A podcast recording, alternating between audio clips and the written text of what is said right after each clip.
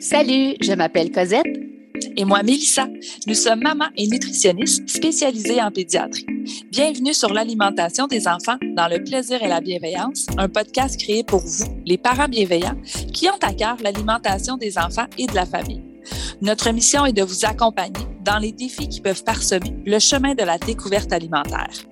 Seul ou en compagnie d'invités, nous partagerons trucs et conseils pratiques à déguster tout en étant sur la route en train de plier une brassée ou en relaxant avec un bon café réchauffé. Avec nous, vous comprendrez le pourquoi du comment pour vous donner ou redonner confiance en vos approches parfaitement imparfaites pour permettre à vos enfants de devenir des mangeurs heureux, compétents, curieux, intuitifs et bien dans leur corps, une bouchée à la fois, dans le plaisir et la bienveillance. Bonne écoute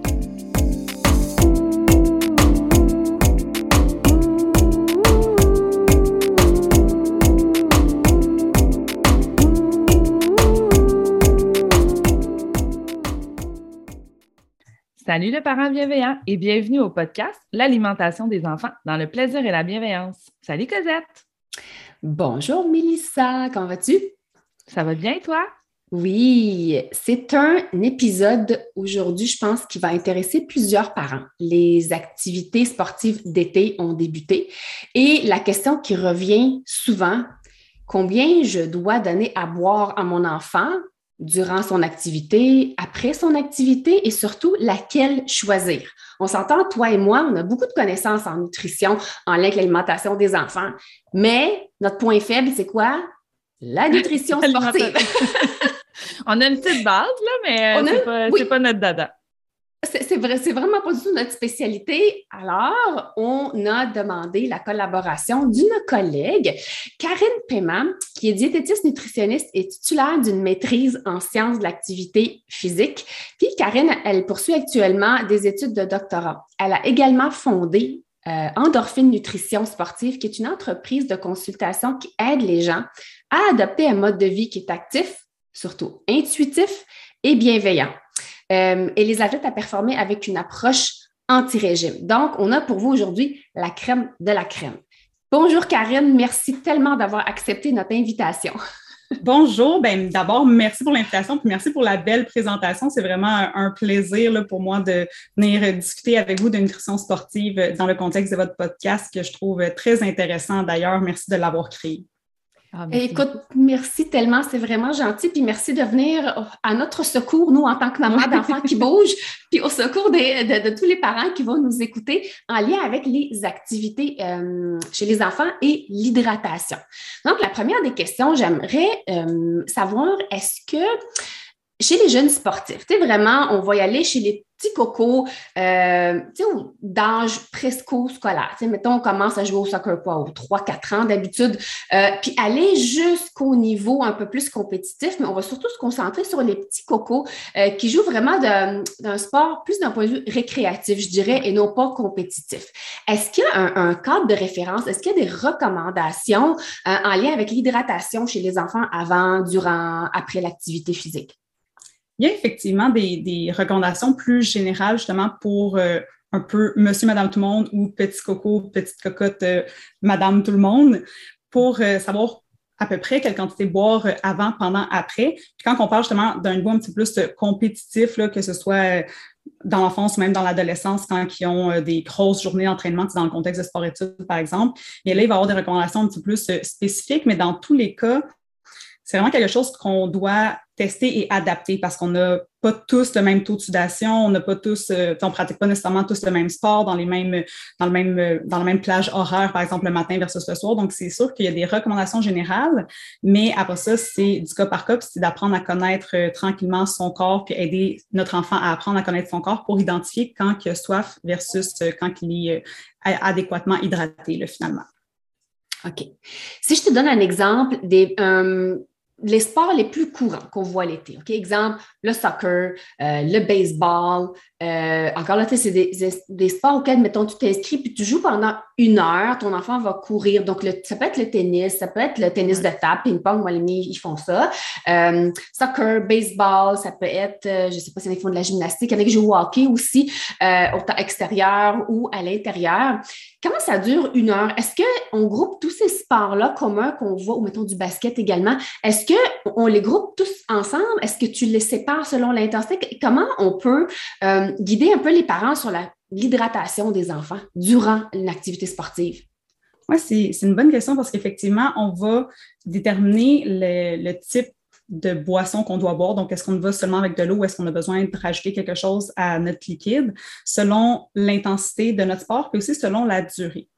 Donc, euh, si on parle de quelque chose qui dure moins de 60 minutes, généralement, même si ça a intensité élevée, l'eau va être suffisante. Donc, pour la majorité des enfants, de l'eau seulement là, pendant l'activité physique, c'est suffisant. C'est dès qu'on augmente un peu l'intensité ou qu'on augmente plutôt la durée que là, peut-être qu'on va avoir besoin d'aller rajouter quelque chose, mais en bas de 60 minutes, de l'eau, ça va être amplement suffisant.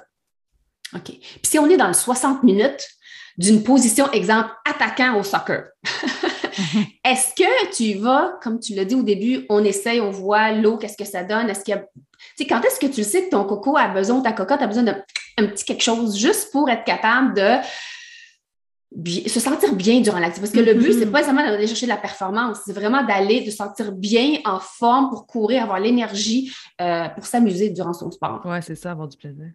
Effectivement, c'est comme la base numéro un. Si on veut que nos enfants continuent à pratiquer de l'activité physique, il faut qu'il y ait du fun. Donc, euh, la mm-hmm. base, évidemment. Euh, il y a différents facteurs qui peuvent faire en sorte qu'en bas de 60 minutes, on pourrait avoir besoin d'aller chercher un petit peu plus que de l'eau.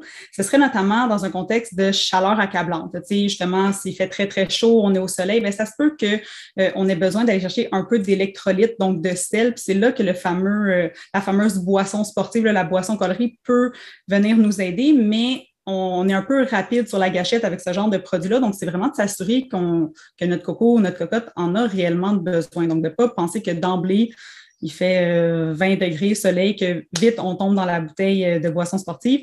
C'est pas tout le temps nécessaire. Mais s'il fait très chaud, si euh, pour X raison, on n'a pas eu le temps de prendre la collation ou mm-hmm. la collation est restée dans le casier à l'école, il y a des contextes où si disons qu'on n'a pas réussi à manger ou on n'a pas notre collation optimale avant l'entraînement, bien, ça peut nous aider à aller chercher l'énergie nécessaire pour être capable de faire la durée totale de mon entraînement pour avoir euh, justement du plaisir jusqu'à la fin.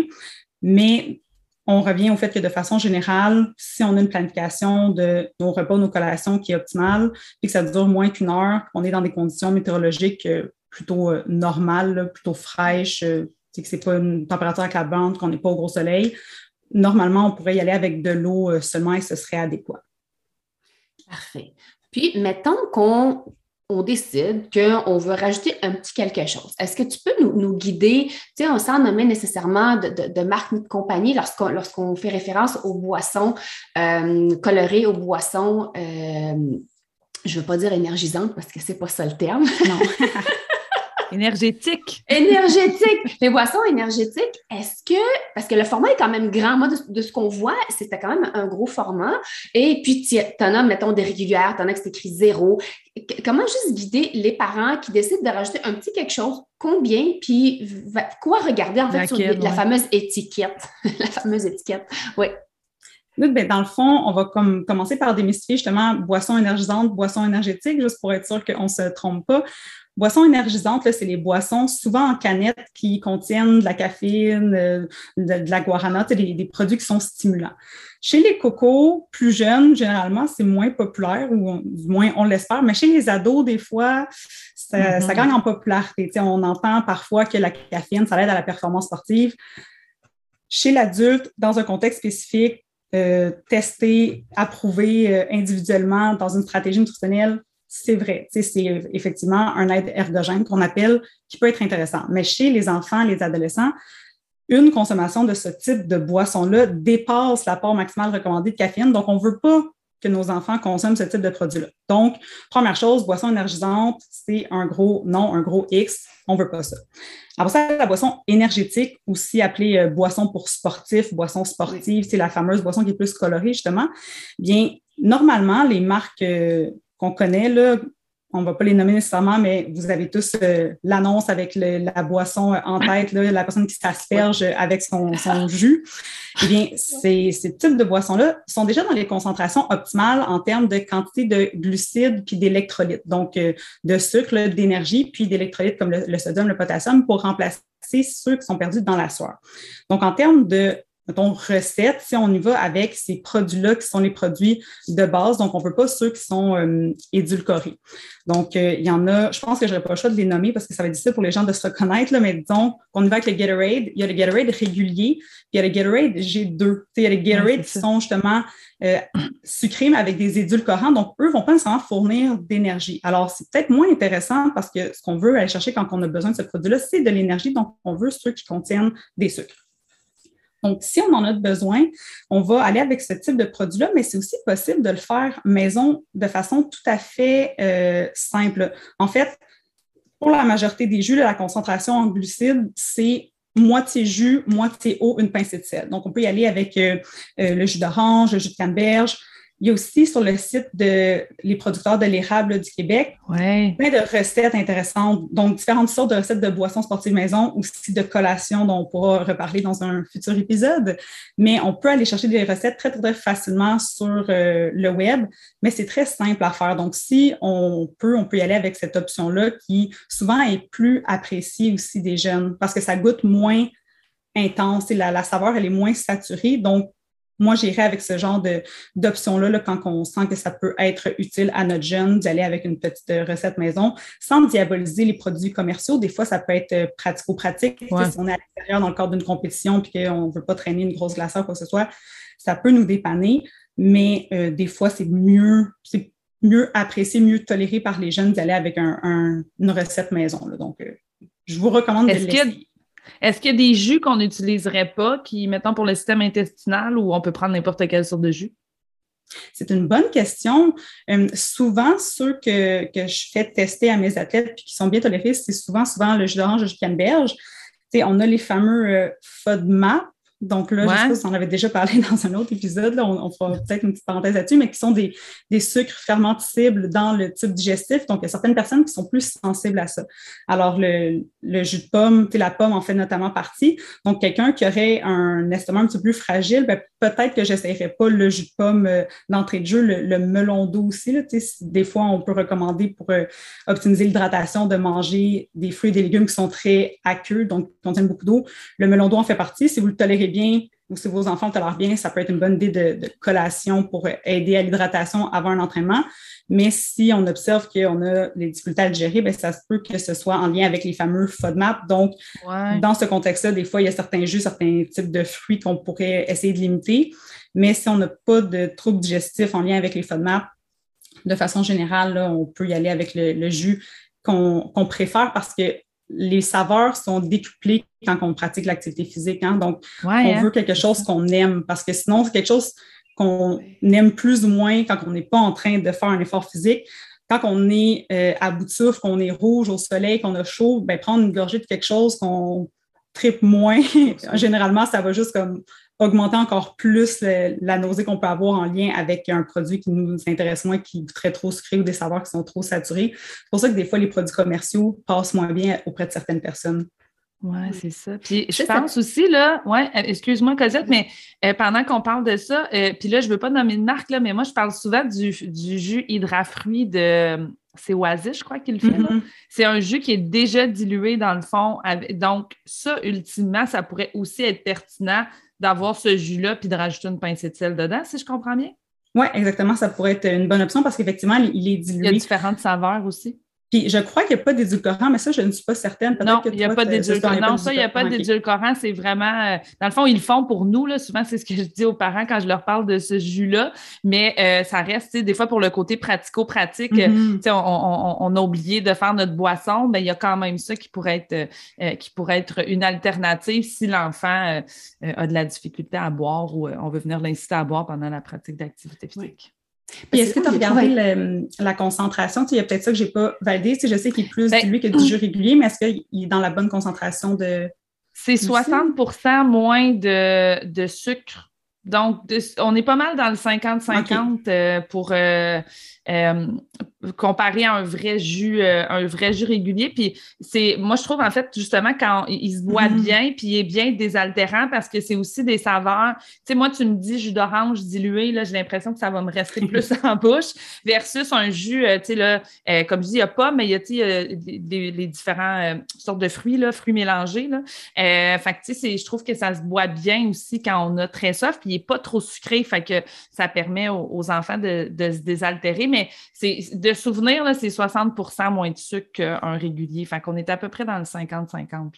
Puis si on veut le, valider pour les parents qui nous écoutent puis qui sont euh, à l'épicerie puis qui sont devant le jeu puis qui se disent Ah, c'est bon, c'est pas bon, il faut regarder que ce soit entre 4 et 8% de glucides de concentration. Donc, ça, ça veut dire que sur le, tableau de on devrait voir que c'est entre 4 et 8 grammes par 100 ml. Fait que là, si jamais la portion de jus, c'est 200 ml, ben là, fois 2, donc entre 8 et 16 euh, grammes de glucides qu'on devrait retrouver dans un petit 200 ml. Si je ne m'abuse, je crois que c'est ça les portions de, de petits jus habituellement. Oui.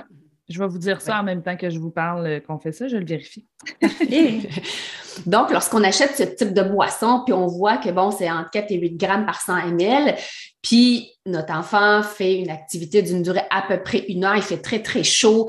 Euh, c'est pas un enfant qui a tendance à boire parce qu'encore ça, les enfants n'ont pas tendance à aller de l'avant et boire. C'est pas tous les enfants qui ressentent cette cette soif-là, quand ils viennent boire, il est déjà rendu des fois un peu trop tard. Ça fait tellement longtemps qu'ils n'ont pas bu. Fait que des fois, juste d'avoir un, goût autre que de l'eau, ça peut juste les inciter à venir prendre la gorgée d'eau. Donc, si on se situe dans les concentrations que tu viens de nous dire, donc c'est vraiment moitié-moitié. Donc, mettons que j'ai une gourde, euh, je sais pas moi, de 1 litre, ben, je mettrais, mettons, la moitié de cette boisson euh, colorée, puis l'autre moitié, ça serait de l'eau. Ça serait, comme un, un bon repère. Mais en fait, ce serait la moitié du jus et la moitié de l'eau. Si on y va avec une boisson déjà colorée, déjà style boisson sportive, sont déjà dans les bonnes concentrations. Parfait. c'est ça. Eux, on les dilue pas. Là. non, c'est ça. Parfait. Fait que tu le donnerais vraiment euh, au complet comme ça. OK. Exactement. Puis, Puis vous voyez, ouais. En, termes de là, c'est 9 grammes par 200 euh, millilitres. Fait qu'on est dans ce que tu disais, là. Parfait. Euh, bonne suggestion, on apprécie. oui.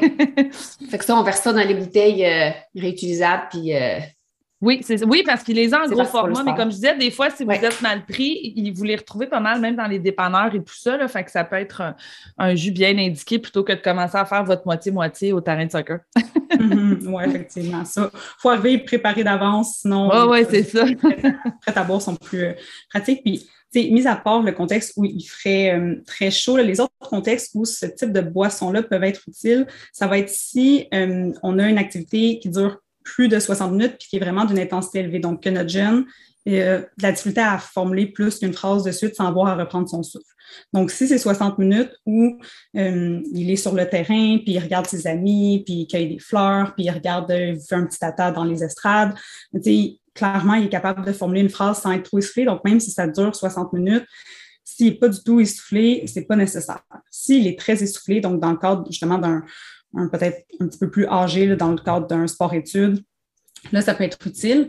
Et si c'est plus de 90 minutes sans interruption d'une intensité qui est moyenne, donc à à ce moment-ci que la fréquence cardiaque augmente, mais qui est quand même capable de vous parler. Donc ça, ça peut être dans un contexte, par exemple, de, randonnée, si vous faites des randonnées la fin de semaine, ou dans un contexte de, sport qui n'est pas nécessairement d'intensité élevée, qui n'est pas nécessairement de la course ou du vélo, ou quelque chose qui est vraiment plus euh, un sport d'endurance, finalement. Euh, on a parlé de chaleur extrême. L'autre point, c'est s'il y a une succession d'activités dans la journée. Tu sais, des fois, on a plusieurs, justement, un cours d'éducation physique. Après ça, on a un entraînement soir. Après ça, on va prendre une marche ou faire du vélo avec nos parents en soirée. Donc, s'il y a plusieurs activités, même si chacune d'entre elles dure moins d'une heure, si tout ensemble, elles font disons, deux heures et demie, trois heures, ben c'est la somme qui fait la différence. Donc, s'il n'y a pas beaucoup de temps entre pour récupérer, aller chercher des collations, ben la boisson sportive ou des aliments pendant l'effort, là, vont être pertinents pour assurer que notre jeune puisse maintenir son niveau d'énergie et son niveau d'hydratation jusqu'à la fin de ses activités sportives. Donc, ce serait vraiment comme ces différents contextes-là. Plus de 60 minutes si c'est intense, plus de 90 minutes sans interruption, je mentionne. S'il y a des échanges, euh, si votre jeune va s'asseoir sur le banc pendant qu'il y a un autre euh, jeune qui prend sa place, c'est pas sans interruption, donc ça compte pas. Donc, sans interruption et euh, conditions de chaleur extrême et succession d'activités dans une même journée. Ce serait vraiment là où la boisson euh, qui contient des glucides, des électrolytes serait pertinente. Donc, comme on le disait au début, d'entrée de jeu, la majorité des jeunes n'ont pas nécessairement ce profil-là, surtout les petits mm-hmm. cocos, les petits cocottes de 5, 6, 7 ans. L'eau, ça va être suffisant, mais le petit jus oasis ou un, quelque chose qui donnerait un petit peu de saveur peut les aider à boire un petit peu plus. Donc, ça peut être intéressant quand même. Il ne faut pas se taper sur la tête si euh, notre jeune aime ça. C'est correct aussi, mais c'est de savoir que ce n'est pas essentiel. Parce que des fois, on, on, pense que c'est vraiment la chose à faire, puis on va quasiment forcer notre enfant à boire sa fameuse boisson sportive, alors que dans le fond, peut-être que quelques gorgées d'eau, ce serait suffisant. Oui. si on pense. Euh, ah. Je peux juste parce qu'on est dans. Eh, si, parce que là, tu disais plusieurs activités qui, qui, qui, vont suivre, mais pas nécessairement. Moi, je pense aux camps de jour qui s'en viennent parce qu'il y a plusieurs enfants qui vont être inscrits à un camp de danse, un camp de gymnastique, un camp. Puis là, tu sais, justement, pas nécessairement des enfants qui pratiquent ça de haut niveau, là, mais il y a beaucoup de, de camps spécialisés. Encore une fois, je veux pas s'il y a une planification, puis que dans la journée, il y a des pauses pour prendre les repas, pour prendre les mm-hmm. collations. Encore là, l'eau est suffisante. J'ai pas besoin d'envoyer une boisson pour sportive ou euh, pour, pour sportif ou euh, un petit jus de plus parce que là, on se dit, oh mon Dieu, elle va ils vont danser, exemple, pendant quatre heures. Si, comme je disais, il y a des pauses et que euh, les collations sont bien, sont bien prévues par rapport à ça, l'eau peut quand même rester suffisante dans des contextes comme ça. Oui, tout à fait. Puis, c'est important de noter aussi que les boissons pour sportifs, là, ça ne fait pas de miracle non plus, dans le sens où on, si nos enfants boivent régulièrement de l'eau, qui sont bien hydratés au courant de la journée, puis qui ont une alimentation qui est relativement équilibrée, qui ont leurs différents repas, leurs différentes collations, bien, tout ça, ça contient de l'eau, des glucides, des électrolytes, puis un million d'autres éléments nutritifs, exactement tout ce qu'ils ont besoin. Donc, c'est vraiment ça la base. La boisson sportive peut être utile pour compléter si l'activité le c'est nécessaire, mais pour le reste, généralement, l'hydratation, comme boire de l'eau régulièrement, puis d'avoir euh, nos repas équilibrés, c'est vraiment, vraiment la base qui va faire euh, qu'on va avoir euh, l'énergie puis les éléments nutritifs nécessaires pour faire notre sport, notre activité sportive dans le plaisir. Super. Parfait. En termes de quantité, on y va tout simplement répéter souvent, prendre des pauses durant l'activité pour prendre une gorgée d'eau. Encore une fois, on n'est pas dans les sports euh, de compétition, on est vraiment dans le récréatif. Donc, on y va vraiment juste par des rappels, juste pour aller boire de l'eau tout simplement. Donc, il n'y a pas nécessairement de quantité X comme lorsqu'on serait, mettons, dans un contexte de plus de compétition. Dans le fond, les, quantités, disons, qu'on pourrait se donner comme point de, repère, puis après ça, on adapte euh, au cas par cas. Ce qui est suggéré, c'est entre 2 et 3 heures avant l'activité physique, on viserait entre 400 et 600 millilitres d'eau, donc un 500 ml, un demi-litre. Donc, si vos enfants ont des petites bouteilles euh, de 500 ml, ce serait à peu près une bouteille 2 à 3 heures avant. Puis, euh, s'ils ont des bouteilles d'un litre, ben, ce serait la moitié de la bouteille qui serait recommandée. Mais après ça, effectivement, s'ils sont au camp de jour et qu'ils passent la journée au soleil, ça se peut qu'il y ait plus soif que ça et qu'ils aient besoin de boire davantage. Ou au contraire, ça se peut qu'il y ait moins soif qu'ils boivent un peu moins, mais grosso modo, ça tournerait autour de ça. Puis le pendant, effectivement, c'est de ne pas attendre d'avoir soif, parce que tu l'as dit tantôt, euh, des fois, les gens, les jeunes, puis les, je vais mettre les adultes aussi là-dedans, parce que dans ma clientèle, il y en a beaucoup qui attendent d'avoir soif pour boire, mais ce qu'il faut savoir, c'est que la soif, ce n'est pas un très bon indicateur de l'état d'hydratation parce que l'absence de soif n'est pas l'absence de déshydratation. Ce que ça veut dire, c'est que si j'ai soif, nécessairement, je suis déshydratée, donc nécessairement, je bois, mais ce n'est pas parce que j'ai pas soif que j'ai pas besoin de boire. Donc, oui, on peut se fier à notre soif dans le sens que si j'ai soif, je bois, mais on ne peut pas se fier uniquement à ça si on a justement des journées qui sont plus actives, qu'on a euh, tendance à oublier de boire, ce qui peut arriver, surtout l'été, notre horaire, elle est un petit peu euh, décousu. On ne fait pas nécessairement les choses de la même façon que d'habitude. Donc, on peut oublier notre fameuse bouteille d'eau euh, à la maison, puis finalement oublier de boire. Donc, ce qui est recommandé pour le pendant l'activité physique, ce serait aux 15 à 20 minutes de prendre un temps d'arrêt pour boire un, entre 150 et 300 ml de liquide. Donc, l'équivalent du petit jus finalement. Si on fait une activité, par exemple, pour le jeune qui ferait une heure de sport, ça voudrait dire qu'il devrait boire à peu près l'équivalent de euh, la moitié de sa bouteille d'eau peut-être plus le quart de sa bouteille d'eau si c'est un, 500 ml à toutes les 15 minutes, donc euh, à peu près deux ou trois fois pendant la partie pour s'assurer de maintenir son hydratation. Après ça, on peut tolérer un certain niveau de déshydratation. avant d'avoir des symptômes qui sont désagréables. Donc, ça, les, chiffres que je vous nomme, c'est pour maintenir efficacement l'état d'hydratation. Si jamais on ne suit pas tout à fait ça, c'est vraiment pas la fin du monde. Là où c'est problématique, c'est si nos enfants commencent justement à avoir des, signes et symptômes de déshydratation, puis là, ils n'ont plus de plaisir, c'est là que ben, peut-être qu'au prochain match, on va essayer de mettre une stratégie d'hydratation en place.